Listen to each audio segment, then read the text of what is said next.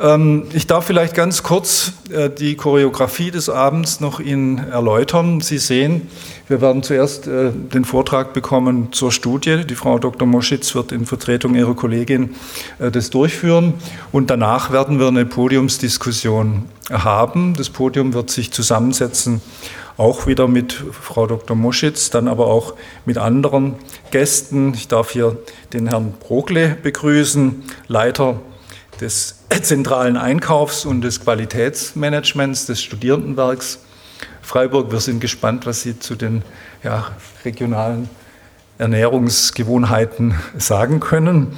Dann äh, wird Herr Christian Hiss mit auf dem Podium sitzen, Gründer und Vorstand der Regionalwert AG und ich denke Ihnen hier in Freiburg sicher bekannt.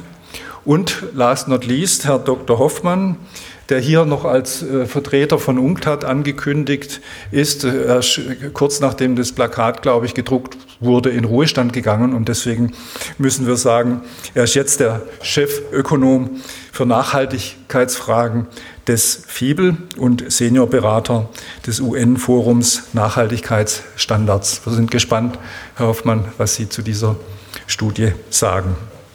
Wir werden wie üblich bei einer Podiumsdiskussion mit ein paar Fragen des Moderators, der ich bin, äh, starten und dann die Manege sozusagen freigeben für das Publikum. Sie können dann Fragen stellen zu der Studie und zu dem, was die Frau Bürgermeisterin Stuchlik auch schon angesprochen hat.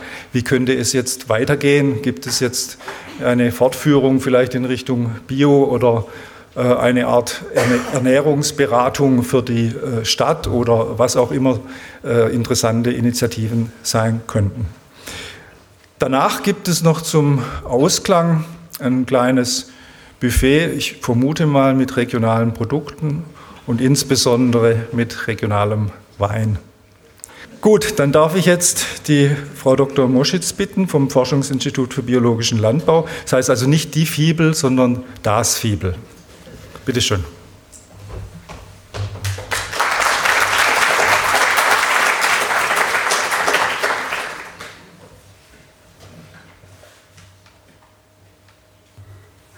Ja, herzlich willkommen. Vielen Dank für die Einladung hier, ähm, bei Ihnen die, unsere Studie vorstellen zu können. Ich freue mich, dass sich da so viele dafür interessieren.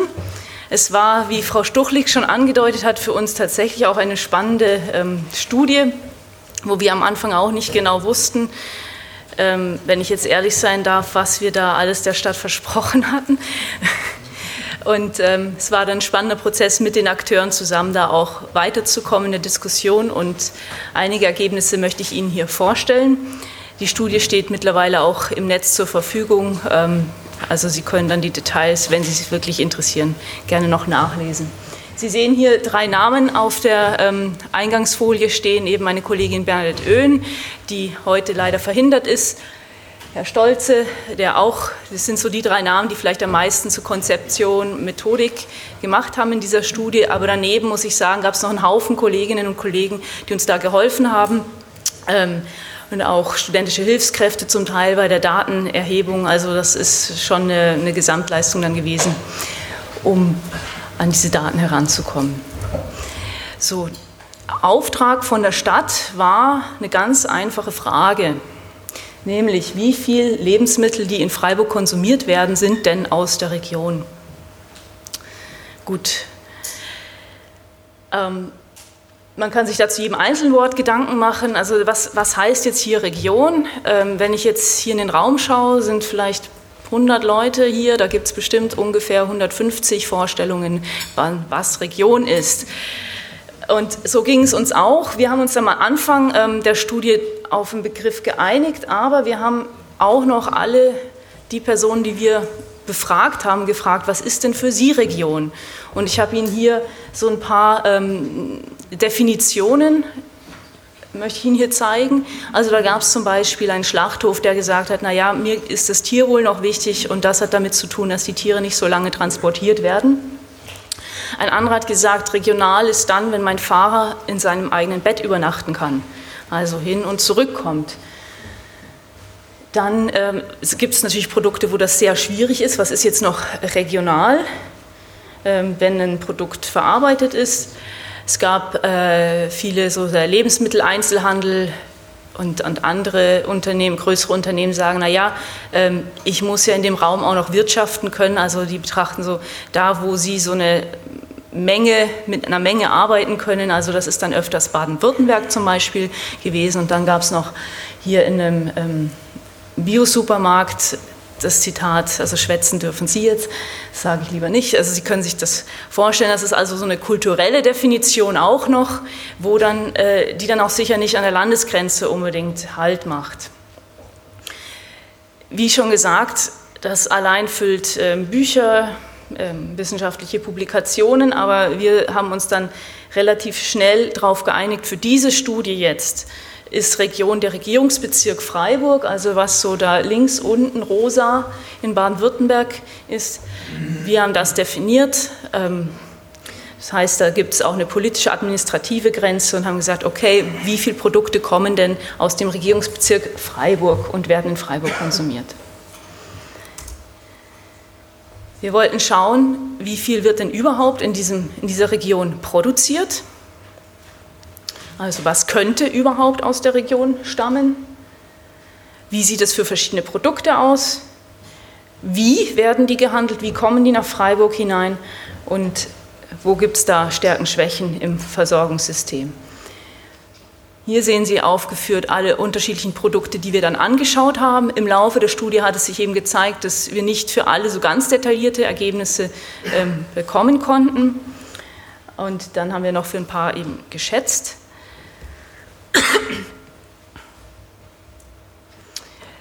Und vorgegangen, das hat Frau Stuchlik schon ein bisschen angedeutet, ähm, wir haben eben nicht hier unten angesetzt und gefragt auf der Straße, ja, wie viel essen Sie regional? Also wie gesagt, das weiß man, da bekommt man schöne Antworten, aber ähm, selten gute Daten.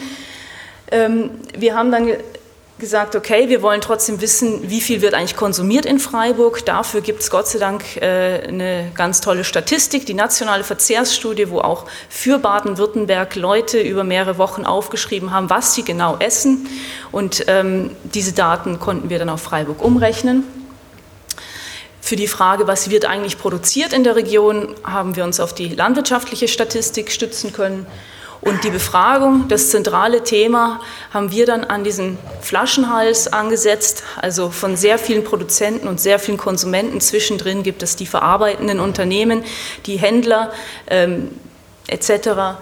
Und da haben wir gesagt, das ist vielleicht die kleinste Zahl und, und die handeln ja mit den Produkten, da setzen wir an. Das hat dann dazu geführt, dass wir 270 Unternehmen knapp angefragt haben, wovon uns knapp die Hälfte Auskunft gegeben hat, einige mit qualitativen Daten, also die uns einfach mal erklärt haben, wie in ihrem Bereich so die Logistik, die Handelslogistik funktioniert. Das war für uns auch sehr wichtig, dass diese Prozesse zu verstehen. Andere haben dann auch darüber hinaus tatsächlich ähm, Mengen uns sagen können, wie viel kaufen Sie denn woher ein und wie viel davon wird in Freiburg gehandelt, äh, ja, verkauft. So, jetzt zu ein paar Ergebnissen. Jetzt sehen Sie hier erstmal, das ist, hat noch nichts mit unserer Befragung zu tun, das sind jetzt die Auswertungen der Statistiken. Was Sie hier sehen können, das sind jetzt nur mal die Lebensmittel, ich habe das dann auch noch für Bier und Wein damit wir den Übergang zum Apero nachher schön haben. Sie sehen hier in Gelb die Säule, was wird eigentlich im Regierungsbezirk produziert. Und wir haben dann analog zur Einwohnerzahl 10 Prozent gerechnet, stehen dann für den Konsum in Freiburg zur Verfügung. Also 10 Prozent der Einwohner des Regierungsbezirks leben in der Stadt Freiburg. Haben wir gesagt, wenn alle das Gleiche kriegen können, dann haben die Freiburgerinnen und Freiburger also 10 Prozent der Produktion zugute. Und da sehen Sie, dass wir ähm, bei Milch und Milchprodukten eine Überproduktion haben sozusagen. Und ähm, bei Obst oder auch wenn Sie Schweinefleisch anschauen, also deutlich weniger in der Region produziert wird, als dort konsumiert wird. Ich muss beim Obst immer noch erläutern, da ist in der nationalen Verzehrsstudie alles Obst mit eingerechnet, Zitrusfrüchte, Bananen, also andere Südfrüchte etc. Nimmt man die weg, reduziert sich die blaue Säule ungefähr auf die Hälfte. Das heißt, dann hätten wir da ungefähr eine komplett, komplette potenzielle Versorgung. So, jetzt ähm, sehen Sie da, die grünen Säulen sind dazugekommen und das sind die Ergebnisse aus unseren Befragungen, die wir eben ähm, geschaut haben, Lebensmitteleinzelhandel, Märkte etc. Wie viel wird jetzt wirklich aus der Region angeboten zum Konsum? Und da sehen Sie, das äh, gibt sehr große Unterschiede. Wenn wir wieder bei der Milch schauen, da haben wir ungefähr 70 Prozent der Milch, die ähm, konsumiert wird, ist aus der Region versus 8 Prozent beim Obst. Nimmt man jetzt die Hälfte, wären es also 16 Prozent bei dem Obst, was hier, ähm, was nicht Südfrüchte sind. Beim Gemüse sind es etwas über 10 Prozent. Bei Rindfleisch sind es fast 80 Prozent, aber bei Schweinefleisch 7 Prozent. Und wenn Sie ähm, sehen, also in Deutschland isst man allgemein einfach viel mehr Schweinefleisch als Rindfleisch.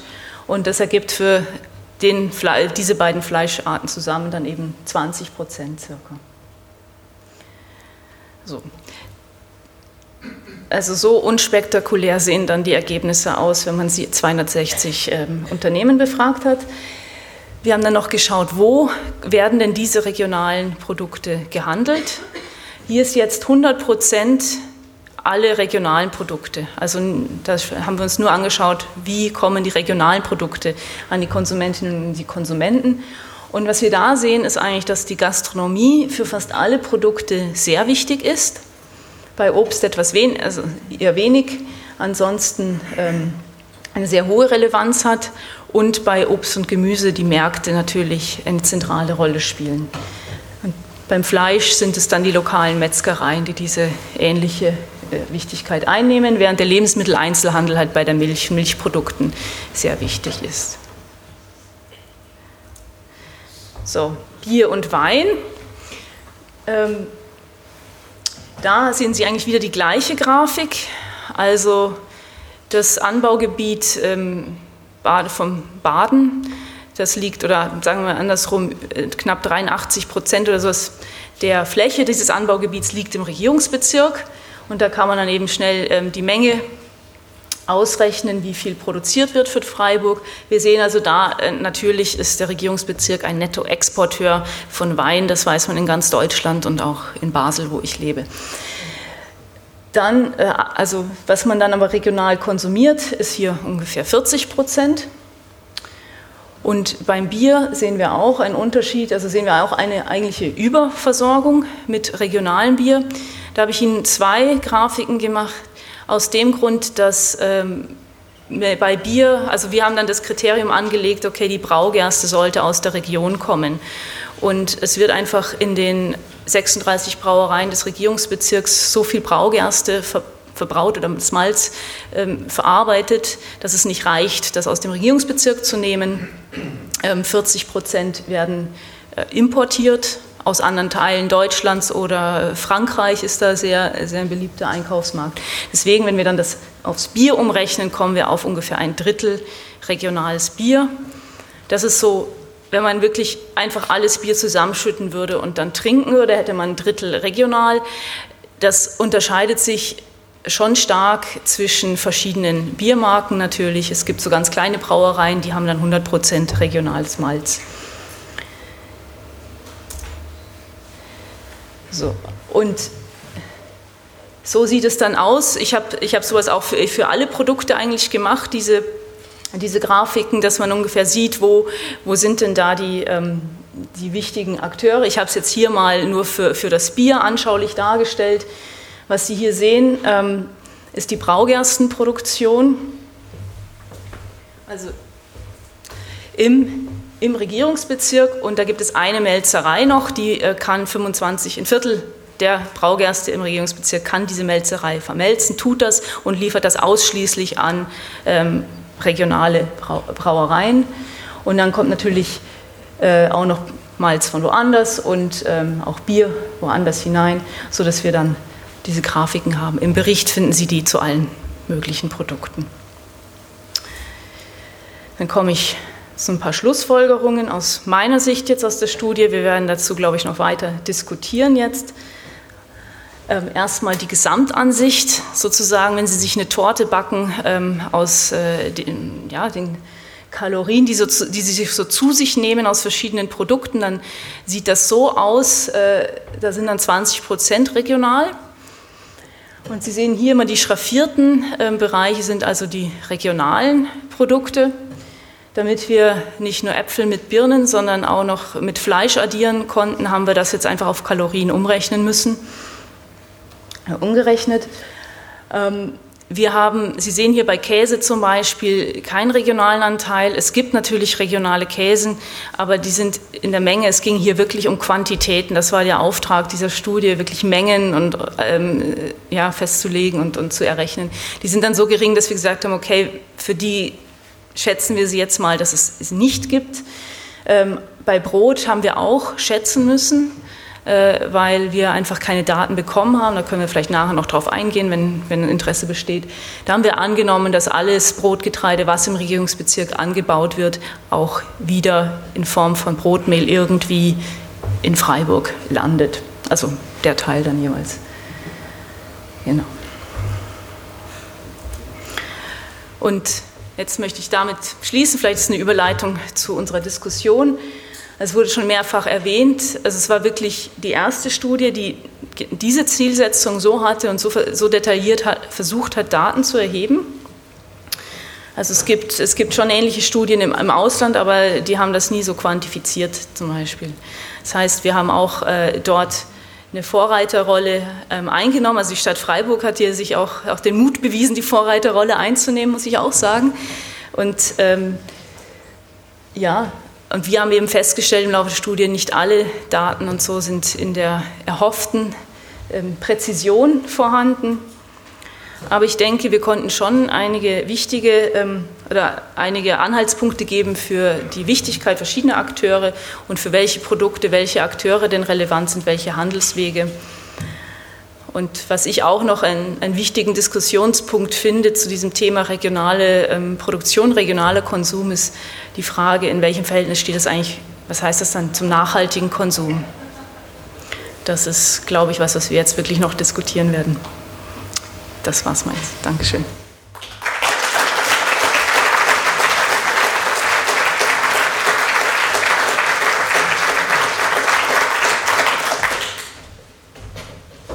Ja, vielen Dank, Frau Dr. Moschitz. Wir haben jetzt vor, die äh, Studie quasi im Podium noch zu vertiefen und zu würdigen, bevor wir sie dann im Plenum auch zur Diskussion stellen. Deswegen darf ich die Kolleginnen und Kollegen für das Podium einladen, hier hochzukommen und ähm, mit ihren Statements zu beginnen.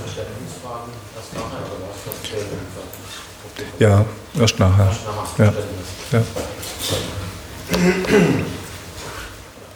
Ja Herr Bogle, Herr Hiss, Herr Dr. Hoffmann, Frau Dr. Moschitz. Ich werde mich dann da dazwischen setzen. Ich glaube, wir können jetzt äh, den Beamer auch ausmachen und Licht machen? Ja, danke.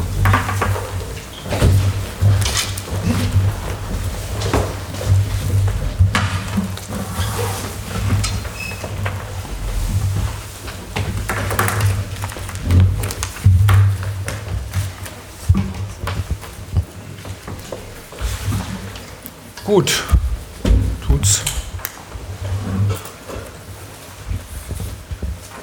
Mikro ist eingeschaltet. Ja, jetzt. Gut. Ähm, Herr Hiss, ich würde gerne mit Ihnen anfangen.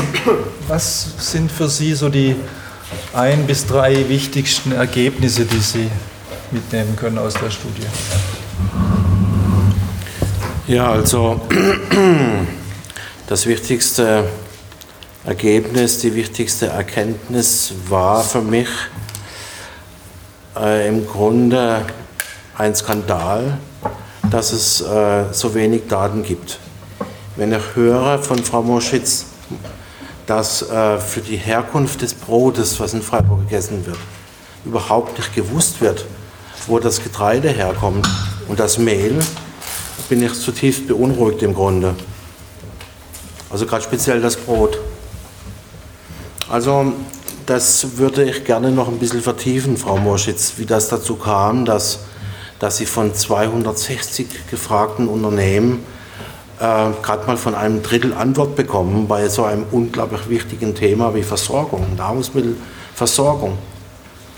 Ähm, wenn man sozusagen von außen, wenn man in, aus Freiburg herausreist und in anderen Regionen ist, dann und man sagt, man kommt aus Freiburg, dann hört man immer, ah ja, also da in Freiburg, da ist ja alles regional, da ist ja, also die Freiburger, die und so. Und dann hört man, nicht nur, dass es bei Obst und Gemüse ungefähr bei 10 Prozent liegt, spektakulär, wie ich meine, sondern dass man einen Großteil überhaupt nicht weiß. Das finde ich sozusagen die wichtigste Erkenntnis. Wie dann die Daten zustande kommen, also die Frage, haben der LEH, was hat der für eine Rolle gespielt? Also die sogenannten Discounter haben die mitgemacht, wo so wahnsinnig viel darüber vermarktet wird. Wie verlässlich sind die Daten? Das ist eine ernste Frage, finde ich. Ähm, ich bin äh, trotzdem unglaublich froh, dass diese Studie durchgeführt wurde, dass man mal einen Anfang macht mit einer, dem Versuch einer Objektivierung, was ähm, diese Regionalität, sozusagen dieser regionale Konsum, aus regionaler Herkunft überhaupt sozusagen äh, der Versuch macht, überhaupt mal eine Objektivierung durchzuführen. Was ich mir gewünscht hätte, beziehungsweise Frau Stuchleck, was ich mir sehr wünschen würde, wenn es eine Folgeauftrag gibt, ähm, das ist die Frage, wo kommen die Produktionsmittel her? Das ist ja noch eine Steigerung von allem. Wir haben ja nicht gefragt, sozusagen, wo kommt das Saatgut her? Viele wissen ja, dass ich da seit vielen Jahren engagiert bin. Das wäre sehr, sehr spannend. Ich glaube, man hätte dann Zahlen, die verschwindend gering sind. Aber ohne ein regionales Saatgut kann man auch diese 10% Gemüse nicht anbauen, die da ähm, äh, in der Studie äh, äh, hervorgekommen sind. Vielleicht so viel zum Auftakt. Mhm. Ja. Danke, Herr Brogle. An Sie die gleiche Frage. Ja, für mich sind für mich oder auch für das Studierendenwerk sind die äh, Fragestellungen etwas anders. Äh, für uns ist sicher die Definition der Regionalität ein, ein großer Punkt, über den man sicher äh, sich unterhalten muss.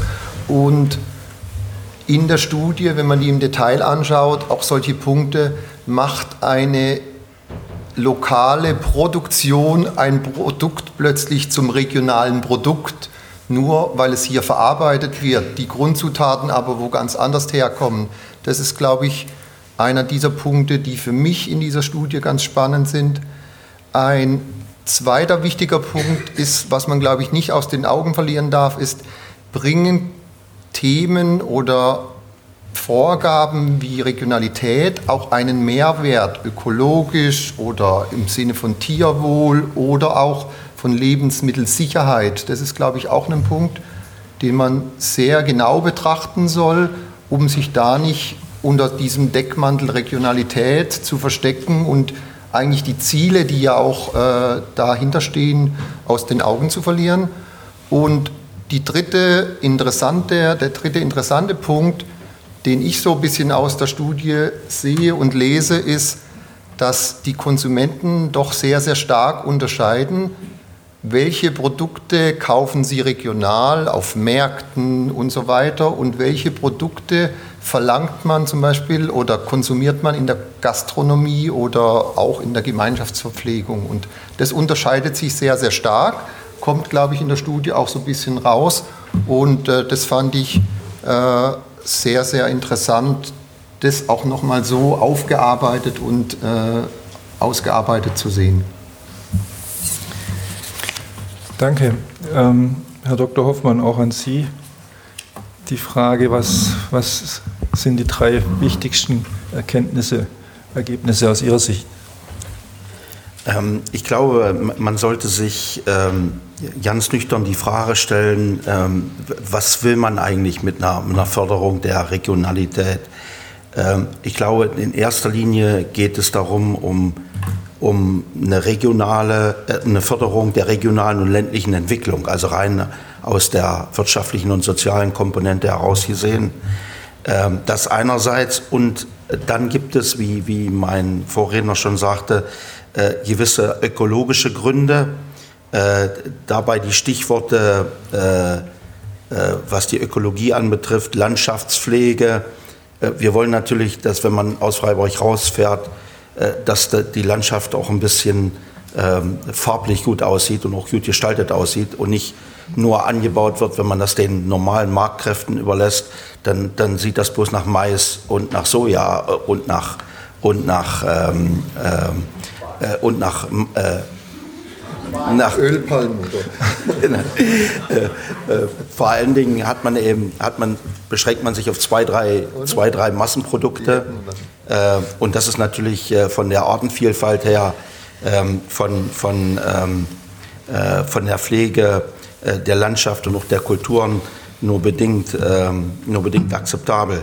Äh, wir reden aber auch über den Beitrag zur Sicherung des Grundwassers, der Oberflächenwasserqualität oder auch Anpassungsfähigkeit an den Klimawandel, also an extreme Wettersituationen und ähnliches. Und da spielt die Landwirtschaft eben eine große Rolle. Ähm, bei der Förderung der Regionalität sollte es aber vor allem um die Unterstützung von tatsächlich nachhaltigen Produktionsformen gehen und damit einen Beitrag auch zur Transformation der Landwirtschaft hin zu tatsächlicher Nachhaltigkeit. Äh, und das ist zum Teil gar nicht so äh, leicht zu beantworten, weil nicht alle Produkte, die, äh, die lokal hergestellt werden, auch tatsächlich ökologisch die beste Bilanz haben. Also um das mal zu sagen, wenn Sie Äpfel über mehrere Monate, also aus regionaler Produktion lagern im Kühlhaus, dann kommt so in der Zeit, ich will mal sagen so April, also jetzt so in, im, im jetzt, zum jetzigen Zeitpunkt sind tatsächlich von der ökologischen Bilanz her gesehen die Äpfel, die aus Neuseeland kommen, äh, ökologisch günstiger. Das, das mag kurios klingen, aber es ist so.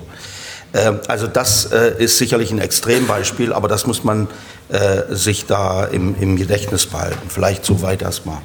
Mhm, mhm.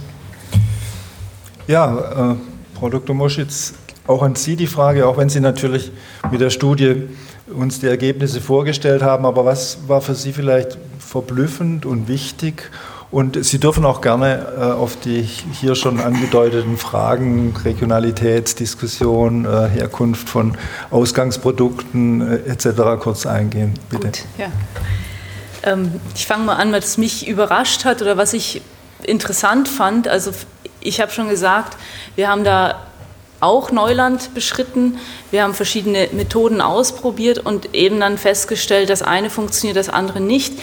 Ähm, was mich einerseits, also einerseits hat mich dann überrascht, wer uns Daten gegeben hat und wer nicht. Also es war aber, es war auch nicht klar erkennbar, wer uns jetzt äh, Daten gibt. Also bei bestimmten Unternehmen hätte ich jetzt, also bei bestimmten Daten hätte ich erwartet, ist kein Problem, aber die wurden dann nicht gegeben. Ähm, das, das so das eine. Ähm, und das, vielleicht kann ich dann gleich die Beantwortung dieser einen Frage anschließen. Also warum erstens mal der Lebensmitteleinzelhandel war der Studie sehr aufgeschlossen, also mindestens drei der Unternehmen, die jetzt nicht die Discounter sind.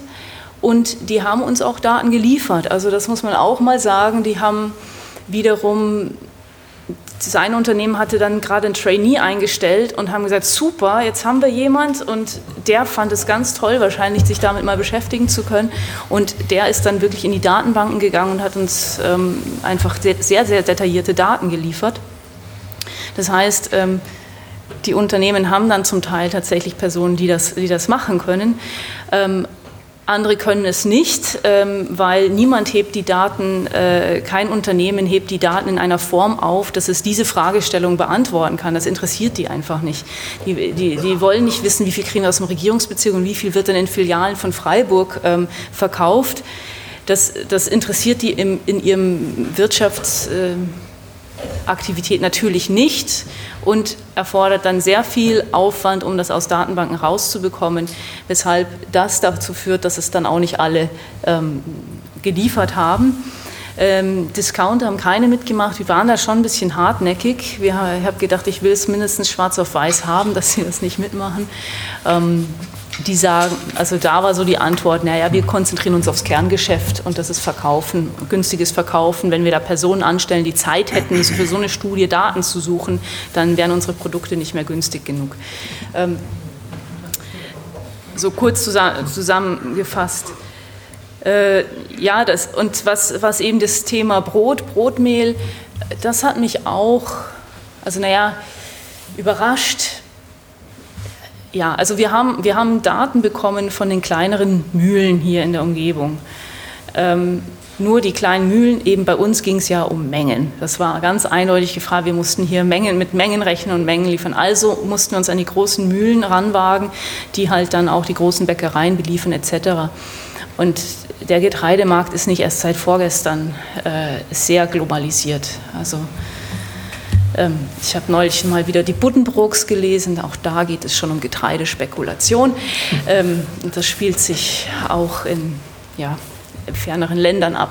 Also das, da wird einfach heute, ähm, heute aus Deutschland, morgen aus Freiburg, übermorgen aus Frankreich oder ähm, dann wieder aus Polen Getreide importiert, in ein Silo geschüttet und dann geht es darum, dass, dass dort eine gute Backqualität wieder weitergeliefert wird und woher das kommt, das wird, äh, können Sie dann nicht mehr nachvollziehen. Also das ist schon ein Zeichen der Intransparenz bei diesen Strukturen ab einer gewissen Größe. Ähm, was ich aber auch ähm, vielleicht insgesamt ähm, ein wichtiges, für mich wichtiges Ergebnis der Studie war eigentlich die Studie selber schon. Also der Auftrag ähm, war für mich erstmal, also überraschend möchte ich nicht sagen, aber, aber sehr, sehr erfreulich, dass sich eine Stadt so dafür interessiert. Also es gibt in Europa, in Deutschland verschiedene Städte, die sich dem Thema jetzt äh, langsam annehmen, aber ich fand es auch, ähm, Herr Hoffmann hat es gesagt, eben es es geht immer um Landwirtschaft. Und ähm, ja, wie können wir denn die Landwirte dazu bringen, ökologischer zu produzieren? Und dann wird sehr auf diese Agrarpolitik fokussiert. Und ich denke immer, in, zu einer Zeit in einer Gegend, wo 75 Prozent der Bevölkerung aber nicht auf dem Land lebt, sondern in der Stadt, ist es dann auch irgendwo Zeit, dass eine Stadt da Verantwortung übernimmt und sagt, okay, jetzt möchten wir da mitreden. Und das fand ich eben auch ein ja. für mich wichtiges Ergebnis. Mhm. Gut. Danke. Ja, Sie, Sie, haben ja insbesondere die Fragen vom Herrn Hiss ein bisschen kommentiert. Äh, Sie sehen auch, dass vieles intransparent ist, unbekannt ist. Aber Sie sind stolz darauf, dass Sie mal mit einer gewissen Objektivierung äh, beginnen konnten mit, mit dieser Studie. Ich denke, das findet natürlich uneingeschränkten Zuspruch auch von unserer Seite. Ich darf noch einen zweiten Fragenkomplex anschließen, der ähm, mehr jetzt so in die Zukunft schaut. Natürlich aus dem, was hier jetzt schon kommentiert wurde, was sind die wichtigsten Ergebnisse, aber was sind eben auch noch Fragezeichen, äh, ergibt sich sozusagen ein bisschen ein, ein, Blick in die Zukunft, ein Zukunftsbedarf. Aber ich darf hier die Podiumsteilnehmer noch mal bitten, das aus ihrer Sicht äh, zuzuspitzen sozusagen. Was, was, muss, was muss man jetzt machen? Was muss noch geklärt werden? Also ich denke, auch die Frage der Regionalität oder der, ähm, was steckt da überhaupt drin in dem regionalen Produkt, der Vorläufer sozusagen, Produktion, ähm, der Nachhaltigkeit, das sind alles äh, Punkte, die scheinen mir doch noch etwas, ja, äh, im, natürlich auch im Zuge einer so kleinen Studie noch, noch etwas an der Oberfläche gekratzt zu sein und ich denke, da besteht sicher noch äh, ja, Nachverdichtungsbedarf. Aber bitte, äh, Christian Hiss, was war jetzt die Frage? Die Frage war, was muss man jetzt als dringendstes anpacken? Wie kann es ja. weitergehen? Gut, also ich bleibe dabei, ähm, einzufordern, dass, dass Informationen beschafft werden, dass man eine verlässliche, dass man weiß, wo man steht.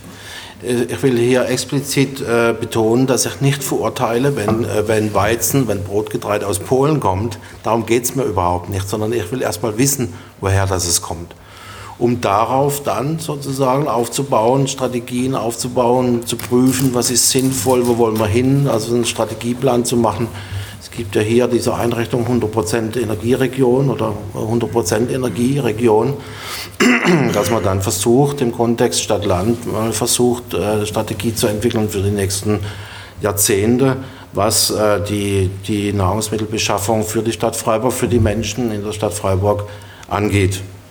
Und ähm, ein besonderes Anliegen wäre dann mir halt noch die nächste Ebene der Produktionsmittel, weil ich das für äußerst problematisch halte, wo man überlegt, wo der Stickstoffdünger im Moment produziert wird. Saatgut hat er ja schon erwähnt. Da müssen wir diese Ebene mit einbeziehen. Also ich bin sehr dafür, dass man da äh, erstmal nochmal aufarbeitet, wo steht man und Informationen verlangt. Ich finde, das, das kann man einfordern, dass man zu wichtigen, zu so wichtigen Themen Informationsbeschafft, Informationen beschafft werden. Und wenn wir dann objektiv wissen, wo wir stehen, dann äh, Strategien entwickeln, wie könnte der Anteil der in der Region produzier, konsumierten, in der Region produzierten und in Freiburg oder umliegend hier konsumierten Lebensmittel sich steigern. Das wäre meine Hauptforderung, äh, was jetzt äh, angegangen werden muss. Ja, danke schön. Herr Brockle, auch an Sie die Frage, was sollte jetzt passieren? Ja, also für mich ist, glaube ich, äh, der Punkt, die Sichtweise ein bisschen äh, differenzierter. Ich denke, es ist wichtig, diese verschiedenen Punkte, die es gibt, wie jetzt diese Regionalität, aber auch eben andere Möglichkeiten. Wir hatten von Bio schon gesprochen oder auch Dinge, äh, eben Nachhaltigkeit, Regionalität, Bio, aber auch Tierwohl zum Beispiel oder Lieferwege und Lieferketten, Produktionstiefen und solche Dinge äh, zu, zu betrachten, die CO2-Bilanz von, von den Produkten. Und im nächsten Schritt vielleicht sogar noch ein bisschen weiter zu gehen und im, im Konsum auch Dinge transparent zu haben, da bin ich wieder ganz bei Ihnen, die Wege zu kennen, aber eben auch Inhaltsstoffe und solche Dinge zu kennen. Also in unserer Klientel oder in der Großverpflegung sind Dinge zum Beispiel ganz, ganz aktuell wie äh, Allergene, Zusatzstoffe, Verarbeitungshilfsstoffe und solche Dinge. Und es ist nicht nur die Kartoffel, wo, wo wächst die oder solche Dinge. Und äh, das ist, glaube ich, das, was es, was es wichtig macht, da den Blick und die Basis sehr, sehr breit zu haben und nicht sich jetzt nur auf ein Thema Nachhaltigkeit oder Regionalität zu versteifen, sondern den Blick breit zu haben und auch als Region oder als Stadt auch das breit zu sehen und diese verschiedenen Möglichkeiten, die man hat, gemeinsam zu sehen. Das geht weiter.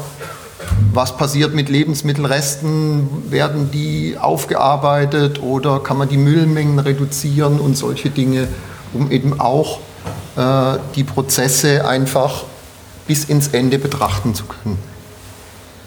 Das fände ich die spannende Sichtweise oder Weiterentwicklung ja, des Projektes. Ja.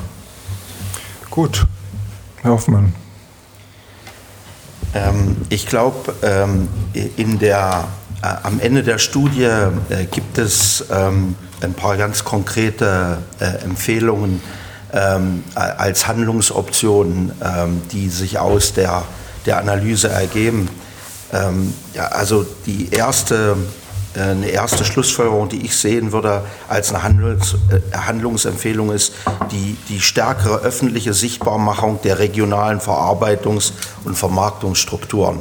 Äh, also in der Studie äh, ist, ist die besondere Bedeutung der lokalen Wochenmärkte der Kantinen, des Gaststättengewerbes und der Metzgereien hervorgehoben. Also der, der Lebensmitteleinzelhandel ist da ganz am Schluss. Also der vermarktet tatsächlich global. Ähm, während, während also die Bereiche, die ich jetzt genannt habe, das sind die Träger äh, der, der lokalen Ausrichtung. Und ich glaube, die, die, die, diese Träger wären noch gut beraten, das entsprechend äh, zu plakatieren und einfach als Information rüberzubringen an den Konsumenten, äh, dass man bewusst auf, auf Produkte aus äh, der Region setzt. Äh, einen zweiten Faktor, der auch in der, in der Studie als eine Schlussfolgerung angesprochen äh, worden ist, äh, sehe ich in der stärkeren Propagierung, Entwicklung und Nutzung von Regionalkennzeichnungen. Äh, also zum Beispiel äh, schmeckt den Süden. Ähm, äh, dies könnte auch stärker die, die großen Einzelhändler ins, mit ins Boot holen. Die, die haben dann normalerweise Kampagnen, die sich auf bestimmte Produkte stützen. Ähm, das Problem hier ist allerdings, ich glaube, da muss man kreativ sein, weil äh, es gibt ein paar von der EU vorgegebene ähm, äh, Siegel über lokale Herkunft. Äh, aber wenn Sie sich mal angucken, wie die Siegel aussehen, dann glaube ich, stiftet das mehr Verwirrung als Klarheit. Ähm, weil das ist natürlich so ausgerichtet, wie das schon mal ähm, hier kurz angerissen war, nach dem Grad der Verarbeitung. Also wie viel Prozent sind tatsächlich äh, stammen aus der Region der, der Zutaten und etc. Ähm, also das, das, wird dann ein bisschen zu kompliziert. Ich glaube, ähm, äh, weil wissen Sie, wenn, wenn da noch Gewürze mit drin sind und, und äh, Verstärker und was nicht alles, und das ist normal, die Situation, die man in der Lebensmittelverarbeitung hat, äh, dann wird das eben nicht einfach, dann wird das sehr kompliziert. Ich glaube, was hier ähm, erforderlich ist, ist ein bisschen Kreativität, äh, was die Leute anspricht, wo die Leute das auch nachvollziehen können, wo das herkommt. Äh, und das ist ein Argument, äh, ich glaube, damit kann man sich identifizieren als Konsument. Und, und schließlich als drittes äh, durch Öffentlichkeitsarbeit, aber auch durch Engagement interessierter Konsumenten sollte man tatsächlich nachhaltige Wertschöpfungsketten, zum Beispiel wie eben von der Regionalwert AG entwickelt, stärken. Also einfach, dass man, dass man das propagiert, dass man Informationen darüber ähm, äh, zirkuliert, ähm, Informationsveranstaltungen macht, auch, auch, wie die heute. Ähm, äh, und ich glaube, das ist ein, dann ein Schritt in die richtige Richtung. Äh, wobei äh, dann natürlich äh, ein, ein, gewisser Stock von, von Daten auch zur Verfügung stehen muss. Äh, ansonsten fischt man da im Dunkeln.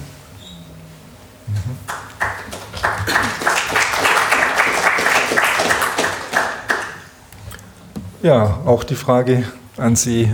Sie haben ja Schlussfolgerungen gezogen, Sie haben jetzt ein paar Kommentare gehört und äh, vielleicht können Sie Ihre eigenen Ideen nochmal zusammenfassen.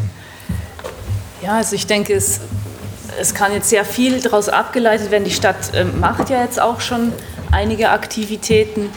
Und ähm, da kann ich vielleicht auf das eingehen, was Herr Brogler auch gesagt hat, mit den zusammengesetzten Produkten etc. Ähm, wir haben eben in der Studie von Anfang an gesagt, wir ähm, rühren diese verarbeiteten Produkte nicht an, weil eben dann kommt man genau in diese Diskussion rein, wie viel Prozent darf es denn jetzt sein. Ähm, und für, die, für das breite Spektrum, was wir abgedeckt haben, haben wir gesagt, okay, nee, wir, wir nehmen jetzt nur mal die unverarbeiteten Produkte, was ein Stück weit leichter ist, einfacher ist. Aber ähm, was ich denke, wie man jetzt weitergehen könnte, wäre zum Beispiel, dass man sich auf einzelne Produkte genauer stürzt, die man jetzt sagt, okay, die spielen jetzt in der Region zum Beispiel, die haben einen gewissen Identifikationswert. Das scheint die Karotte zu sein irgendwie, ich weiß auch nicht, taucht die überall auf.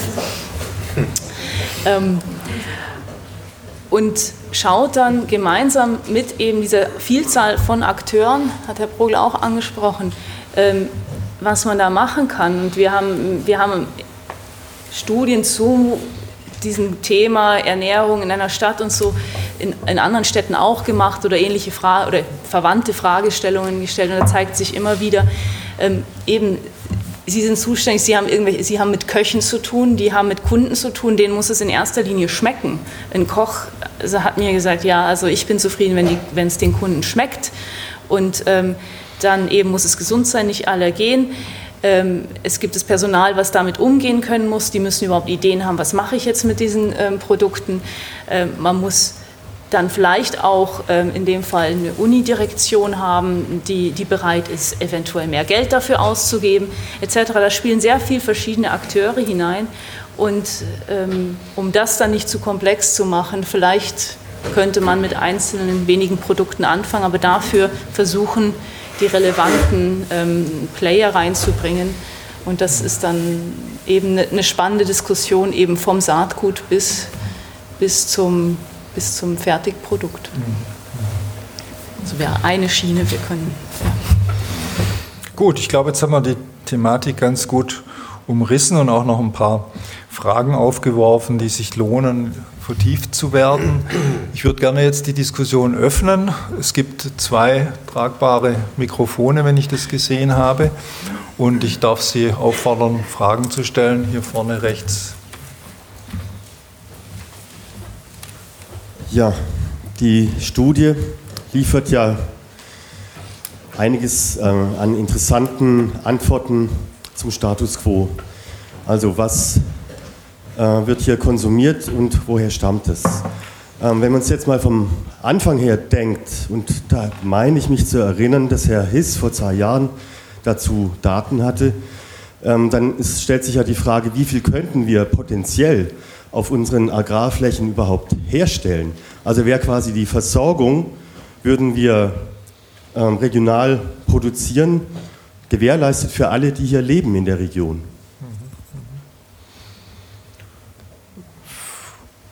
War das eine Frage? Oder?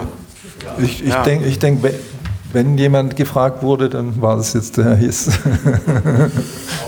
Ja, naja, also da wäre auch noch ein Statement von mir in die Richtung gegangen. Also, dass man mal schaut, was kann die Region leisten. Und ich finde ja. gerade so eine, so eine fruchtbare Gegend wie hier am Oberrhein mit Kaiserstuhl sollte sich diese Frage wirklich stellen. Und mal auch ganz sozusagen, ganz auch emotionslos, ohne jedes Heimatgedünkel oder sonst was. Darum geht es überhaupt nicht.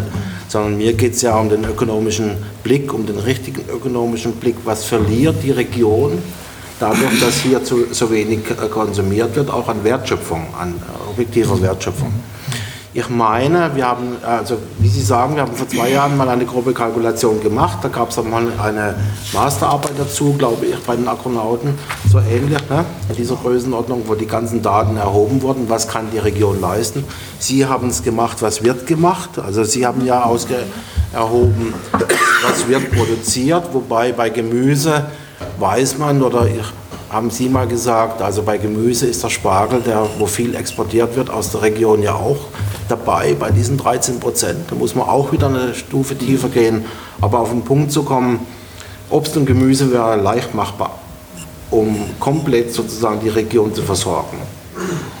Ähm, das ist ganz klar. Bei Milch wäre es auch machbar, bei Rindfleisch auch, aber da sind wir ja schon nah dran. Und äh, bei landwirtschaftlichen Flächen, da haben wir eine leichte, da hat man noch einen leichten Bedarf, also weil so eine dichte Besiedelung ist. Aber Obst und Gemüse sind ganz klar zu 100 Prozent, wären zu, kalkulatorisch zu 100 Prozent hier in der Region produzierbar, was in der Region verbraucht wird.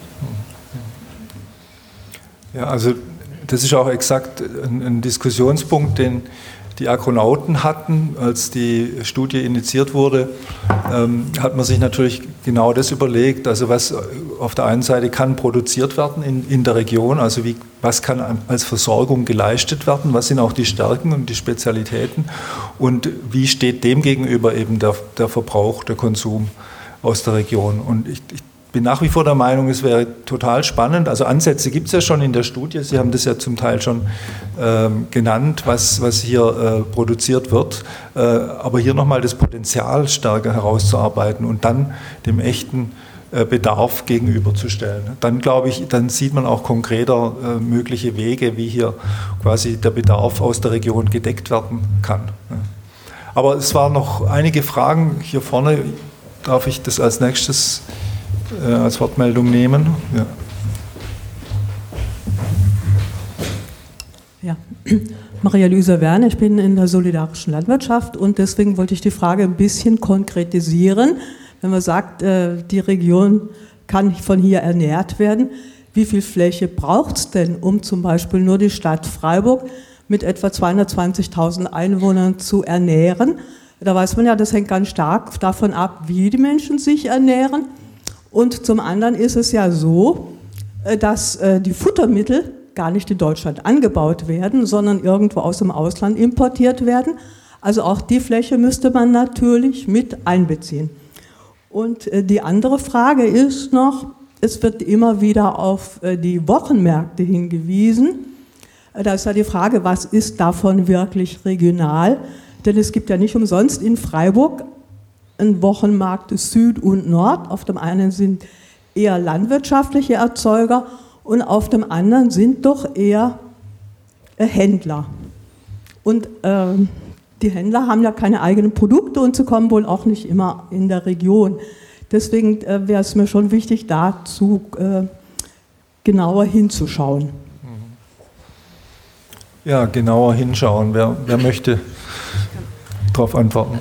Also die letzte Frage kann ich schnell mal ähm, beantworten. Wir haben bei den Märkten ähm, sind wir zu verschiedenen Ständen gegangen und haben gefragt, wie viel von dem, was sie da verkaufen, ist denn vom eigenen Betrieb, ist denn aus der Region und so weiter. Wir haben also schon nicht einfach die Stände und die Mengen, die da verkauft werden, hochgerechnet, sondern haben das tatsächlich versucht ähm, zu differenzieren. Das ist ähm, schon wichtig. Und was ich vielleicht jetzt auch noch in die Diskussion einbringen möchte. Also die Flächen kann ich Ihnen jetzt nicht sagen. Da kenne ich eine Studie, die beschäftigt sich mit der Stadt Basel, aber das interessiert hier weniger. Ähm, die, ähm, was bei der, bei, der regionalen, ähm, bei den regionalen Produkten auch wichtig ist und was auch rauskam und, und sich jetzt bestätigt in anderen Regionen, es kommt auch auf die Verarbeitungsstrukturen drauf an. Und da ist zum Beispiel für die Händler jetzt auf dem ähm, Gemüsemarkt oder so spielt, spielt der Groß, also der Großmarkt in Freiburg, eine wichtige Rolle. Der bezieht natürlich auch nicht nur regionale Produkte, das ist auch wieder so. Die konnten uns zum Beispiel keine Mengenangaben liefern, also die, äh, weil das da einfach überhaupt nicht erhoben wird, aber ähm, der spielt trotzdem für regionale Produzenten eine, eine wichtige Rolle als Abnehmer und für die ähm, Händler auf dem Markt auch eine Rolle als Lieferant. Ähm, aber genauso, äh, es gilt eigentlich noch mehr für andere Vermarktungsstrukturen wie Schlachthof, wie kleine Metzgereien, ähm, kleine Mühlen und, und kleine Bäckereien. Es braucht für, für regionale Produkte, die nicht in Massen produziert werden, braucht es dann angepasste Verarbeitungsstrukturen. Zu große Verarbeitungseinheiten können mit den kleinen Mengen eigentlich nicht umgehen und andersrum. Mhm.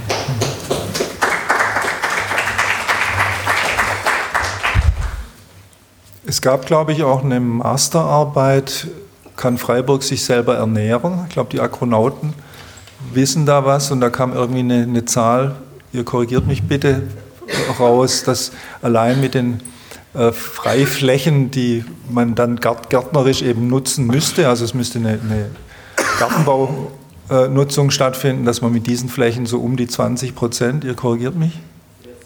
40, 40 Prozent ähm, der Nahrungsmittel, was auch immer genau, Gemüse, Gemüse, ähm, also zu 40 Prozent den Gemüsekonsum in Freiburg selber produzieren könnte. Aber wir sehen aus solchen Studien auch, dass, das natürlich äh, alles noch sehr am Anfang steht und recht komplexe Zusammenhänge berücksichtigt werden müssen. Ähm, jetzt gab es mehrere Fragen noch. Ich glaube, die Dame hier vorne war eine der ersten. Sie bitte, ja. Er, kommt. Nee, warten Sie ganz kurz. Danke. Ähm, meine Frage richtet sich eigentlich nicht ans Podium, sondern an die Stadt Freiburg oder ans Umweltamt Freiburg. Ähm, was ziehen Sie denn für Schlussfolgerungen aus der Studie?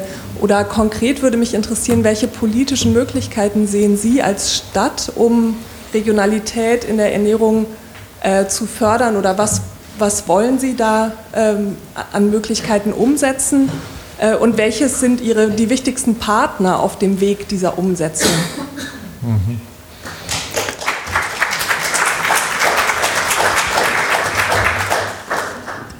Vielleicht möchten Sie, Frau Bürgermeisterin, vielleicht der Herr Dresel oder noch jemand?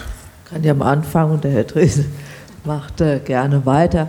Ähm, wir sind jetzt dabei äh, zu überlegen und äh, deswegen sind unsere Podiums, solche Podiumsdiskussionen auch für uns wichtig, zu gucken, was gibt es für Anregungen und für Ideen und dann müssen wir gucken, was können wir als Kommune wirklich auch machen. Und da gibt es natürlich als allererstes das ganze Themenfeld, wo wir selbst Konsumenten sind. Also das heißt, wir bauen ja in dem ganzen äh, Schulbereich die ganzen Cafeterien aus und äh, haben immer mehr Schüler und Schülerinnen, die dann eben auch dort konsumieren. Ähm, ne, wir haben eine Versorgung dafür und dann ist die Frage, wie können wir da auch eingreifen. Das ist aber nicht so einfach, weil die EU mit ihren Ausschreibungsbedingungen ähm, da, sage ich mal, auch wiederum Grenzen setzt. Aber deswegen sind wir dabei, jetzt dann nicht jetzt unmittelbar vom Umweltschutzamt, aber in Zusammenarbeit mit dem Amt für Schule und Bildung, da auch nochmal zu gucken, wie können wir unsere eigene Konsummacht ausüben. Das gilt auch für den ganzen Bereich Ja, das muss ich aufpassen. Kindergärten haben wir nicht so viele, da haben wir nur 20 eigene. Also dort, wo wir im Kindergartenbereich sind, schulisch sind wir besser aufgestellt von der Masse her. Das ist das eine. Das andere ist natürlich jetzt auch zu gucken und ins Gespräch zu gehen, einmal mit denjenigen, die schon auch, wie die Studie ja aufzeigt, schon sehr gut unterwegs sind. Was können wir dort auch nochmal stärken? Ich finde, also das ganze Themenfeld Gastronomie, also die könnten wirklich daraus was machen. Das müssen wir aber jetzt mit denen einfach auch kommunizieren und überlegen, was können wir daraus machen. Und dann ist ja nochmal die Frage, aber das sind dann eher solche Fragestellungen, die wir dann auch mit der Regionalwert AG und den Akteuren äh, diskutieren müssen. Wie können wir eigentlich nochmal so Produktionswege aufbauen und vor allem auch nochmal Verarbeitungswege aufbauen. Und viertens ähm, hat der Herr Dresel einfach die Idee, dass er noch einen Kantinenkongress machen will. Aber da gebe ich ihm einfach das Wort. Ja, vielen Dank. Gut, wir haben, wir haben, bevor die äh, Studie überhaupt startete, einen ganzen Kreis, äh, 40 oder 50 Personen waren es, äh, eingeladen Personen aus verschiedenen Sektoren, sage ich mal, der ganzen Lebensmittelwirtschaft, von Erzeuger über Handel, äh, Verarbeiter äh, und Gastronomie, um uns, äh, um uns beraten zu lassen, wo sind eigentlich die spannenden Fragen. Und denselben Kreis haben wir wieder zusammengerufen, als die Ergebnisse vorlagen, um äh, zu diskutieren. Und aus diesem, so, und aus diesem Kreis oder auch von Ihnen nehmen wir äh, natürlich gern Anregungen auf, denn die Stadt selber, Sie sagten es gerade, äh, Frau Bürgermeisterin, äh, kann direkt eingreifen, nur da, wo wir direkt konsumieren. Also in die Landwirtschaft zum Beispiel können wir nicht, also praktisch nicht eingreifen. Nur in, in, in Sonderfällen. Wir können aber Akteure, die ein Interesse haben, und das Interesse haben wir deutlich vernommen, unterstützen bei Ideen zu Initiativen, die von dort kommen. Und da wurde zum Beispiel genannt äh, äh, das Schaffen einer Einkaufsplattform. Eine Einkaufsplattform für Großverbraucher. So wie, wie Herr Brokle, weil wir haben gelernt von einem Caterer, der sagt, ja, also ich, ich habe meinen Lieferanten, diesen einen, aber wenn ich das für jedes Produkt mache, dann sitze ich nur noch am Telefon, dann wird die Sache äh, enorm aufwendig. Ähm, also da wäre doch das eine Idee und gerade der erwähnte Großmarkt unterstützt diese Idee, weil es gibt diese Ansätze, die vielleicht noch neue äh, Formen brauchen äh, in der, in der gegenwärtigen Situation. Für, die, für die Konsumenten gibt es auch die Idee, dass die ähm, dass das, was die Märkte leisten an Qualität, also tatsächlich sind das die privilegierten Orte für den Vertrieb von regionalen Produkten, aber die können nicht unendlich multipliziert werden. Also das liegt halt daran, wann hatten sie Zeit, äh, auf dem Wochenmarkt einzukaufen und so etwas. Deren, die Märkte selber sind begrenzt. Jedoch die Idee dahinter kann man vielleicht in einer anderen Form, zum Beispiel in Form eines Erzeugerladens, verfolgen. Wir, wir richten keinen Erzeugerladen ein. Ja, nur das, das steht uns auch nicht zu. Aber wir können, wenn diese Idee da ist und Ansätze äh, gibt es, wir können hier unterstützend äh, äh wirksam äh, wirken. Und schließlich. Die Botschaft höre wohl. Hm? Und schließlich, aber das möchte ich jetzt nicht ausbreiten, das ist natürlich das, was einem immer als allererstes einfällt und deshalb sage ich es als letztes, ist es der ganze Bereich, sage ich mal, der Bewusstseinsbildung äh, und jetzt mit Betonung auf Bildung, weil für Schulen sind wir zuständig und an den Schulen, da wird nicht nur ähm, äh, also ein, einmal eins gelernt, sondern da gehört zum Beispiel auch Ernährungsbildung äh, dazu. Und da gibt es wieder Initiativen, also eigene, die wir machen. Es gibt eine Vielzahl von Trägern im Bereich Bildung für nachhaltige Entwicklung oder die, ähm, die, die, die, Organisation Slow Food, die Sie kennen. Da gibt es eine Unterabteilung, die heißt Junior Slow. Die haben jetzt so ein äh, Mobil sich da angeschafft, wo, äh, wo, sie dann von Kindergarten zu Kindergarten oder Grundschulen äh, gehen können und dann ähm, äh, Kochkurse, Einkaufskurse, solche Dinge machen. Also auch, auch da stehen wir nicht persönlich mit dem Kochlöffel da, aber die unterstützen wir, solche, äh, solche Initiativen. Und auch Bewusstseinsbildung, das hier schön beworbene Agrikulturfestival, äh, was wir äh, neben dem Regionalmarkt äh, mit Südschwarzwald äh, als eine wunderbare Gelegenheit sehen der Stadt-Land-Begegnung, das wollen wir auch äh, weiter fördern. Das wäre so, wär so dieses Spektrum, das wir im Moment schon ins Auge gefasst haben. Ja, genau.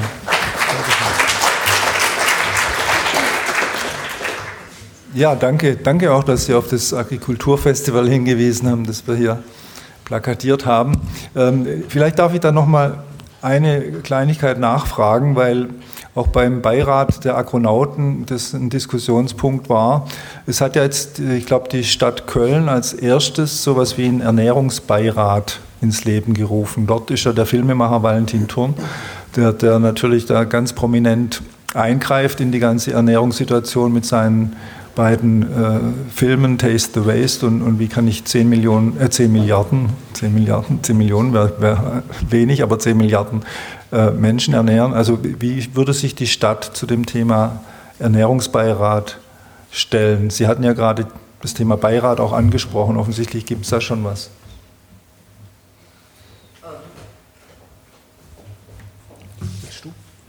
Also ich kenne jetzt den Kölner Beirat nicht so wie ich sie, aber jetzt verstehe, ist das ein Beirat, der, sag ich mal, für die gesamte Stadt Köln irgendwie unterwegs ist. Was wir hier haben in Freiburg, ist ein Beirat, der uns begleitet, schon seit mehreren Jahren, der heißt Besseresser. Und das sind Akteurinnen und Akteure aus Freiburg, also Experten aus Freiburg und Expertinnen dabei, die uns in dem ganzen Bereich begleiten. Wie können wir Umweltbildung und wie können wir die Versorgung in den schulischen Bereich verbessern? Also das heißt, in dem Spektrum, wo ich mit meinem Dezernat unterwegs bin, da haben wir einen Beirat und äh, dann wäre eben die Frage, ob man den erweitert. Da müsste man einfach mal gucken, wie die Kölner das definiert haben von den Inhalten her. Den Kölner kenne ich noch nicht. Ja, okay. Danke. Jetzt war hier, glaube ich, noch von Christian Hiss eine Frage. Ja, ich muss jetzt noch ein bisschen provozieren. Also, das, das, äh, der Abend darf nicht irgendwie so harmlos auspendeln, wie, wie sich im Moment so anbahnt. Also, ich bin ja entsetzt. Und ich bin auch entsetzt, Ulrich, von dir, Ulrich Hoffmann. Also als du noch bei der UNO warst, da hast du noch Power gehabt. Da hast du hier in der Katholischen Akademie eine Botschaft hinterlassen und bei uns in Eierstetten und hast aus einem, einem Riesenbogen Asien, Afrika, aus deiner grandiosen Erfahrung bei der UNCTAD über Jahrzehnte sozusagen hast du hier präsentiert und uns gesagt, was wir zu tun haben. Und heute kommt überhaupt nichts. Also ich, geh, ich, bereite dir jetzt die Bühne, dass du hier mal einen Bogen spannst, anstatt von einem Ernährungsrat wir diskutieren, wer jetzt da reinkommt und so weiter und besetzt, sondern sag mal sozusagen in ein paar Sätzen, also vielleicht nicht allzu lang, äh, aber mich würde es... Äh, wir waren uns doch einig, dass die Rechnung nicht stimmt. Also es ist so relativiert worden, Regionalität, ja was bringt das, soll das überhaupt? Das ist, wir müssen doch eine neue, in angesichts des Klimawandels und der immensen Schwierigkeiten, eine neue Kalkulation machen, eine neue Rechnung machen. Bitte sehr.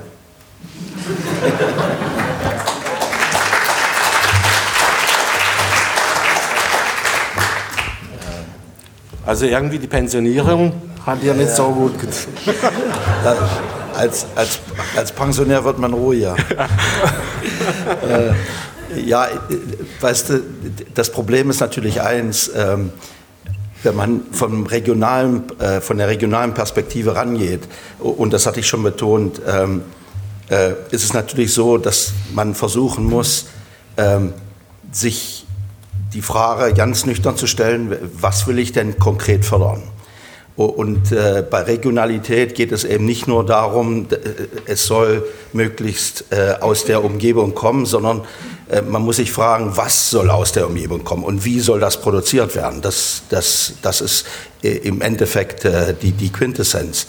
Ähm, allerdings muss man sich dann auch die Frage stellen, äh, was will man da als, sagen wir mal, was, was impliziert das? Das heißt, äh, was ist man dafür bereit zu zahlen? Und was ähm, leistet das als Beitrag für mein Wohlbefinden, also sowohl was man da konsumiert, als auch wenn man durch die Landschaft geht, wie das aussieht. Ähm, das Problem dabei ist, äh, ich glaube, ähm, die, die kleinbäuerlichen Strukturen, also wenn man es mal ganz konkret nimmt, äh, sind eigentlich die Träger einer Landwirtschaft, die schon in die richtige Richtung geht. Ähm, also die, leider ist die Landwirtschaft in, in den letzten 20 Jahren, wo das Dogma der Neoliberalisierung ähm, ziemlich vorangeschritten ist. Ähm, Sie kennen alle diese aktuellen Diskussionen über TTIP etc. Ähm, die Landwirtschaft ist im Prinzip in den letzten 20 Jahren so behandelt worden wie die Automobilindustrie oder die Chemieindustrie. Das heißt, je größer, je besser und je spezialisierter, umso, umso kostenkompetitiver war man. Äh, und das hat natürlich dazu geführt, äh, wie man das im, im Lebensmitteleinzelhandel hat.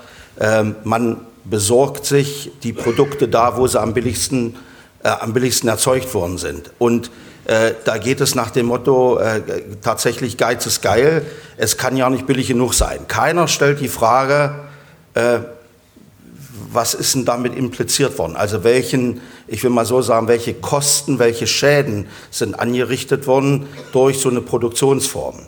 Äh, wenn man äh, wir, haben, wir haben das, wir haben das äh, im, im Vorfeld heute Nachmittag beim Beirat der, der Agronauten äh, kurz mal angeschnitten. Es gab eine Studie der EU äh, über, über den äh, Verbrauch äh, in der Landwirtschaft von Stickstoff. Also Stickstoff ist der, praktisch der wichtigste Chemiedünger äh, für die Landwirtschaft. Äh, und da ist im Prinzip rausgekommen für Europa, also für Westeuropa gesehen, dass die Kosten des Stickstoffverbrauchs oder der Stickstoffapplikation in der Landwirtschaft den Nutzen der gesamten Landwirtschaft übersteigen. Also im Prinzip könnte man sagen, äh, hör, hör auf, Stickstoff, wir müssen uns was anderes überlegen. Ähm, das Problem ist, äh, über die Jahre hinaus, Stickstoff wird im Prinzip über ein chemisches Verfahren aus Erdgas gewonnen, also primär aus Erdgas und dann zweitens aus Erdöl. Äh, man ist im Prinzip, es geht nicht mehr, die moderne Landwirtschaft ist keine Landwirtschaft, wo es noch um Boden geht, sondern es geht um Öl. Ist ja auch nicht modern. So, also das, äh, und, und deshalb ist auch dieser Terminologie, was ist moderne Landwirtschaft, genau. äh, ein bisschen dahin gegangen. Äh, also alles das, was heutzutage hochindustriell ist, aber auch hochchemisiert äh, und damit natürlich auch potenziell äh, umweltproblematisch. Das ist das, was wir als moderne Landwirtschaft bezeichnen. Und das, was wir jetzt als tatsächlich nachhaltige, das ist was ganz anderes. Und das muss man natürlich, wenn wir jetzt hier über Regionalität behalten, also diese äh, ganze Perspektive darf man nicht aus dem Auge verlieren. Ähm, ich, ich will dazu bloß eins nochmal sagen, äh, wenn man Regionalförderung auch macht, es gibt äh, ein Problem, das heißt wiederum internationaler Handel, besonders die Regeln der Welthandelsorganisation. Eigentlich stehen die Regeln der Welthandelsorganisation oder stellen die große Herausforderung dar für regionale Wirtschaftsentwicklung, regionale landwirtschaftliche Entwicklung. Äh, man kann das machen, ähm, äh, aber das heißt, man muss mit einem geschlossenen Programm kommen. Also mit einem Programm zur, zum Beispiel zur Förderung der kleinbäuerlichen Landwirtschaft und der Entwicklung, ländlichen Entwicklung und dann kombiniert mit, mit einem ökologischen Programm, also mit ganz konkreten Zielsetzungen, was die Ökologie anbetrifft. Und dann kann man mit einem Maßnahmenpaket auch kommen, ähm, das dann auch äh, in der WTO praktisch akzeptiert wird. Äh, weil das ist natürlich insofern problematisch, weil die großen Handelsketten, die denken eben global. Die, die, die, für die spielt, äh, äh, Heidrun Moschetz hat das, hat das illustriert, wenn es darum geht, äh, um, um Getreide, äh, da weiß kaum noch einer, wo das herkommt. Auch die Milch äh, wird, da ist natürlich die, die Breisgaumilch hier, die, die Situation in Freiburg ein bisschen eine Ausnahme. Äh, aber auch die Milch kommt zum Teil äh, aus exotischen Gegenden. Also das darf man, darf man, nicht, äh, darf man nicht außer Acht lassen. Es gibt so ja Fälle, das will ich dazu sagen, die ganzen Backshops, die importieren ihre Rohlinge zum Teil aus Asien. Also und das ist kein Witz. Das wird ja nur noch aufgebacken. Ähm, also das sind alles Sachen, die existieren, die, die, das, Das ist für die Verbraucher nicht transparent, nicht sichtbar, aber dahinter steckt einfach der, der Kostenkampf auf der täglichen Basis. Und, und das nun jetzt zu, zu den Bohren zu, zu spannen, zu unserer Problematik. Ähm, die Region muss sich da einordnen, äh, aber man muss natürlich definieren, was man will.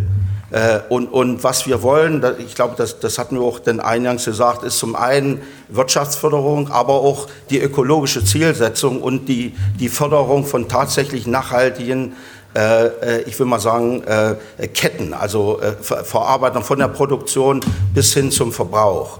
Ähm, und, und darum geht es. Also, äh, und das spielt natürlich das Problem, das hatten wir eingangs auch in der, in der Sitzung des Beirates der Agronauten diskutiert, die Bewertung, also das richtige Rechnen äh, über Kosten, äh, über, über Nutzen, aber auch über Schäden, die, die durch unsachgemäße äh, Produktion, industrielle Produktion entstehen, die spielen natürlich eine große Rolle.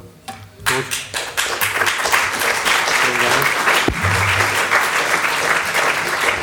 Ja, das war jetzt nochmal ein grundsätzliches Statement. Ich bin mir nicht ganz sicher, ob der Christian Hiss schon einverstanden ist und schon zufrieden ist mit dem.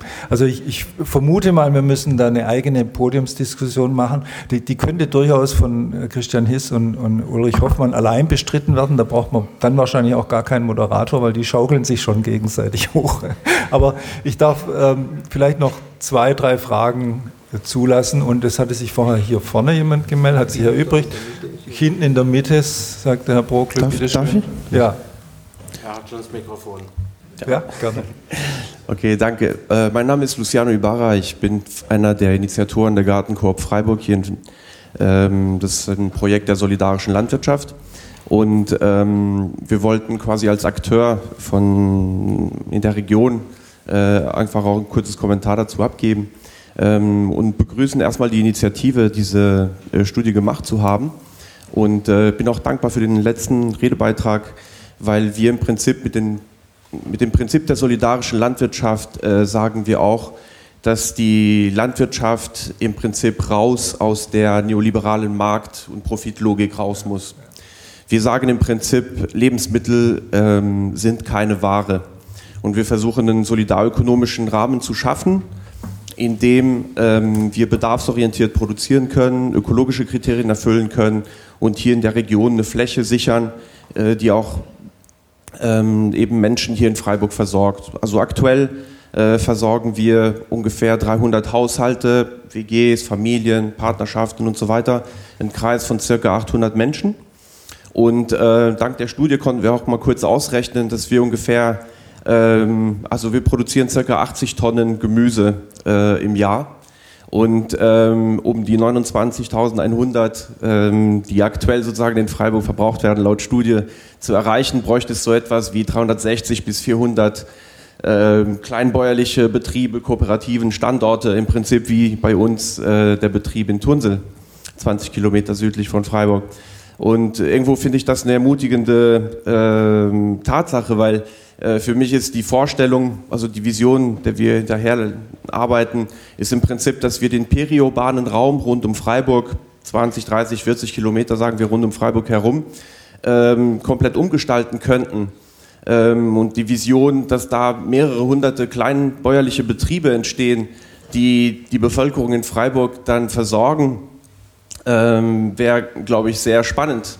Und äh, ich wollte eigentlich nur damit sagen, dass man auch äh, einfach aktiv werden kann und so ein System wie zum Beispiel die solidarische Landwirtschaft äh, in die Wege leiten kann und ähm, einfach heute schon beginnen kann, die Landschaft rund um Freiburg äh, mitzugestalten. So. Danke.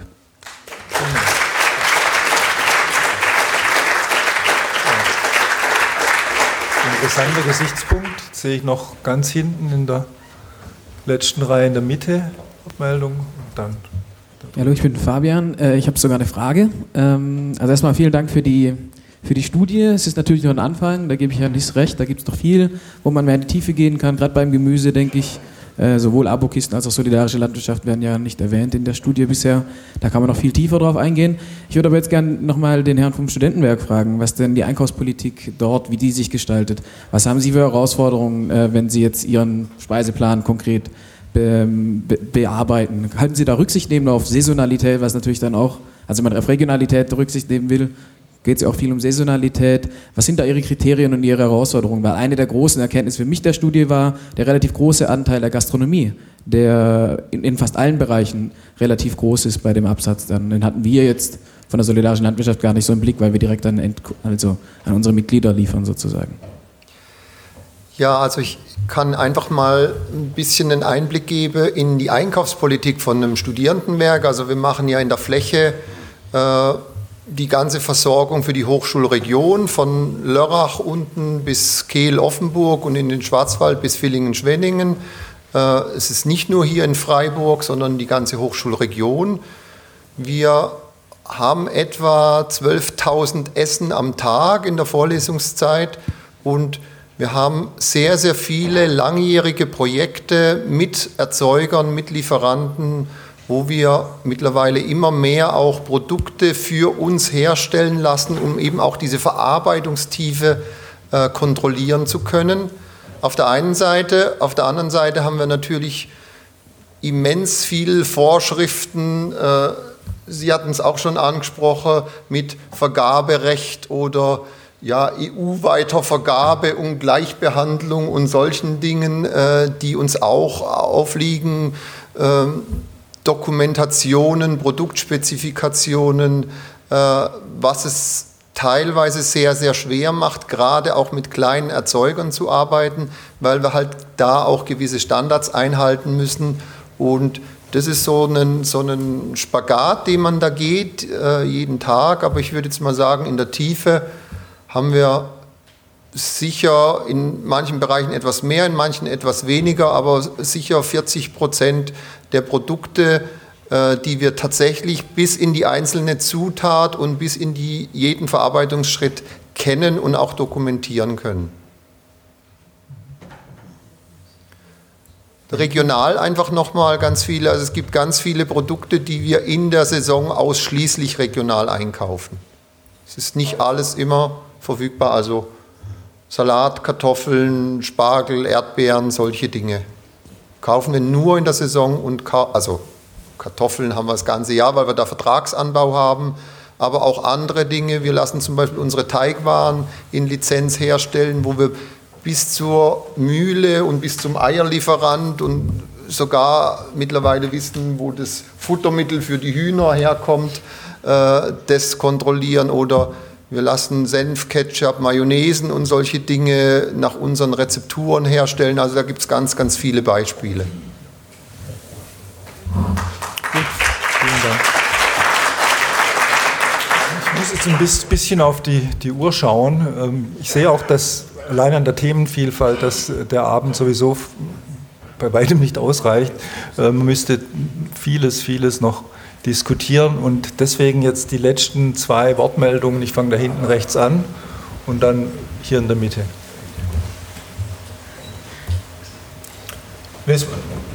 Fangen Sie ganz hinten rechts bei dem hochgestreckten Arm an, genau.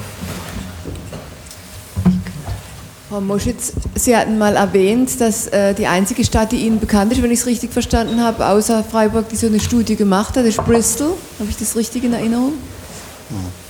Ja. Und äh, wissen Sie, was dann Bristol oder eventuell andere Städte, die Ihnen bekannt sind, eventuell auch in den USA oder auf anderen Kontinenten, mit den Studienergebnissen konkret gemacht haben? Vielleicht könnte man ja von denen auch was lernen. Danke. Also ähm, der Bericht von Bristol ist so der erste, der gemacht wird, äh, der gemacht wurde. Der heißt Who Feeds Bristol für alle, die es interessiert. Es gibt schon andere Städte, die sich jetzt mittlerweile auch damit beschäftigt haben, viel im eher ähm, amerikanisch-kanadischen Raum. Äh, was in, in der Bristol-Studie aber nicht gemacht wurde, war tatsächlich diese Quantifizierung. Ähm, die sind zum Beispiel wirklich daran gescheitert, dass äh, die großen Detailhändler ähm, dort überhaupt keine Auskunft gegeben haben.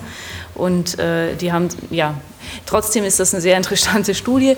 Was in Bristol passiert ist, also Bristol ist ähm, auch bekannt dafür, dass sie einen Food Policy Council haben, also auch einen Ernährungsrat, der jetzt äh, jährlich Konferenzen zum Thema Ernährung organisiert, verschiedene Ausstellungen, einfach dort auch Akteure zusammenbringt, äh, von der Stadtverwaltung, von der Zivilgesellschaft und auch von Markt, ähm, um zu diskutieren, was kann man machen in, hinsichtlich ähm, nachhaltiger Ernährung, Ernährungsbildung. Dort ist auch ein Thema, äh, kleine lokale Geschäfte zu erhalten zum Beispiel. Aber ich denke, es ist spannend anzuschauen, was machen andere Städte, aber trotzdem muss eine Stadt für sich selber mit den Akteuren, mit den Bürgerinnen, mit den Marktteilnehmern, mit der Verwaltung zusammen, denke ich, aushandeln, was in jedem spezifischen Kontext Sinn macht weil es sind, die Strukturen sind dann doch relativ anders. Also, ja.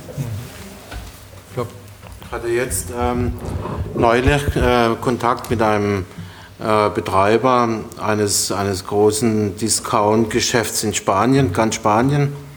Und da herrscht einigermaßen Panik, weil der spanische Staat und Portugal noch mehr, dass die hingehen und wenn äh, zur, zur Baugenehmigung einer neuen Filiale gefordert wird, dass 10 Prozent der Produkte aus der Region jeweils der Filiale stammen. Spanien hat eine unglaubliche Jugendarbeitslosigkeit und das war der Grund Green Jobs for Young People, dass die jetzt sozusagen die, die den Einzelhandel angehen und sagen, also ihr müsst auch dafür sorgen und nicht die Produkte, weiß ich, wo global beschaffen und uns blutet sozusagen das Land total aus. Portugal ist bei der Quote von 20 Prozent schon. Wenn jemand sozusagen im LEH-Discount eine Baugenehmigung will, 20 Prozent verpflichtend äh, lo lokale, regionale Beschaffung. Und jetzt ist da absolute Panik.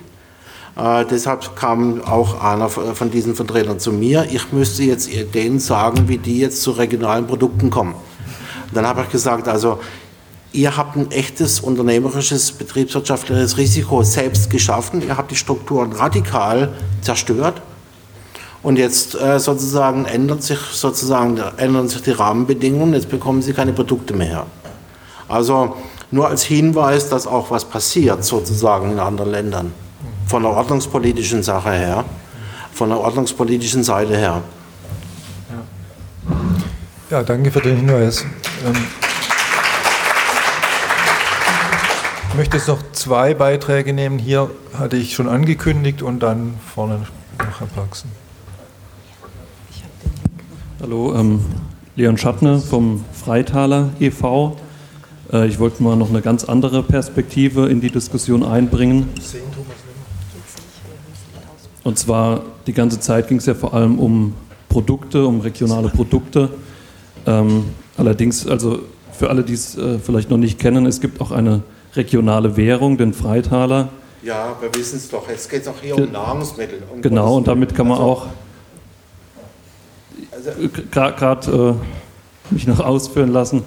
Der Herr Hoffmann hat es angesprochen, dass äh, für eine erfolgreiche Regionalisierung, für die, die Förderung einer regionalen Wertschöpfungskette ein ganzes Maßnahmenpaket wohl erforderlich sei. Und ich will an der Stelle nur sagen, dass man da auch die Geldseite betrachten kann und dass sie auch heute schon äh, einen Beitrag dazu leistet, eben für diese Regionalisierungstendenzen. Letztendlich kommt es natürlich auch darauf an, welche Unternehmen mitmachen bei dem Freitaler. Zurzeit sind 70 Unternehmen, die auch zum, zum größten Teil regional äh, ansässig sind. Teilweise sind schon einzelne Wertschöpfungsketten entstanden. Genau, also ich wollte nur die äh, Perspektive reinbringen und wenn der Herr Hiss äh, möchte, auch gern diskutieren. Nein. Danke für den Beitrag. Wir haben hier vorne jetzt noch die letzte Wortmeldung, dann würde ich gerne zum Apero einladen. Ja, wenn Sie noch zuhören können. Ich war sehr interessiert an dem Begriff solidarische Landwirtschaft. Ähm, ich selbst bin kein Landwirt, aber ich kenne Christian Hiss seit 25 Jahren und ahne, was er meint. Es ist doch der Fall, dass großräumig, immer mehr großräumig produziert wird in der Landwirtschaft. Und das bedeutet Verarmung der Arbeitskräfte, Eine Person kann heute 35 Hektar ohne weiteres bestellen.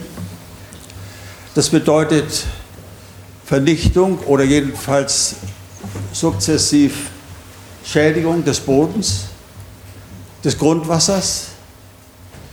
Es bedeutet auch, dass wir zunehmend leben von den rollenden Lagerhallen. Anfang der 90er Jahre hieß es noch, das Schächterle-Gutachten hier, Freiburg würde bis, zwei, bis 2010 um 20 Prozent seinen Verkehr steigern. Wir haben weit mehr als eine Verdopplung des Verkehrs. Und wir haben in diesen Lagerhallen, die dann dirigiert werden von Kehl aus, Herr Handy, wir haben da eine Massenware. Wir haben eine Ware, die auch hier Amas zunehmend produziert wird. Wir haben tatsächlich einen enormen Vorteil, wenn wir uns überlegen, dass wir zu einer kleinen, räumigeren Wirtschaft zurückkehren. In mindestens, wie inzwischen die Agronauten hier äh, erarbeitet haben, unter 50 Gesichtspunkten, die ernst zu nehmen sind. Ich bin richtig gehend frappiert von der Substanzarmut dieser Studie, die uns hier vorgelegt worden ist, oder von deren Auslegung. Also ich kenne überhaupt kein so weitsichtiges Programm wie die Regionalwert AG hier in Freiburg, die jetzt seit fast ja, demnächst 30 Jahren existiert. Und es ist eigentlich doch sehr bedauerlich, dass die Hauptpunkte des Problems, vor dem wir stehen, dass nämlich Höfe in dem Sinne, die, sagen wir mal, vielseitig produzieren, äh, gewählt produzieren, dass die in 10, 20 Jahren völlig verschwunden sind in Baden-Württemberg. Das ist doch sozusagen ein Faktum. Also ich möchte sagen, das muss man noch mal wiederholen, was hier stattgefunden hat. Ja, danke, Herr Polzen, für diese für die mahnende Stimme. Ich darf jetzt zum Apero laden. Ich weiß, es gibt viel noch zu diskutieren, aber nutzen Sie das, dass Sie auch am Tischchen stehen können, regionale Häppchen bekommen und Sie können auch ein bisschen zur, zum Abbau der Überproduktion von Wein hier in der Region beitragen. In diesem Sinne nochmal herzlichen Dank an die Stadt Freiburg für die Studie, für den Gastgeber, für die Veranstaltung hier und natürlich herzlichen Dank an die Vertreter hier auf dem Podium äh, für die Diskussion und vielen Dank an Sie für Ihre Fragen. Dankeschön.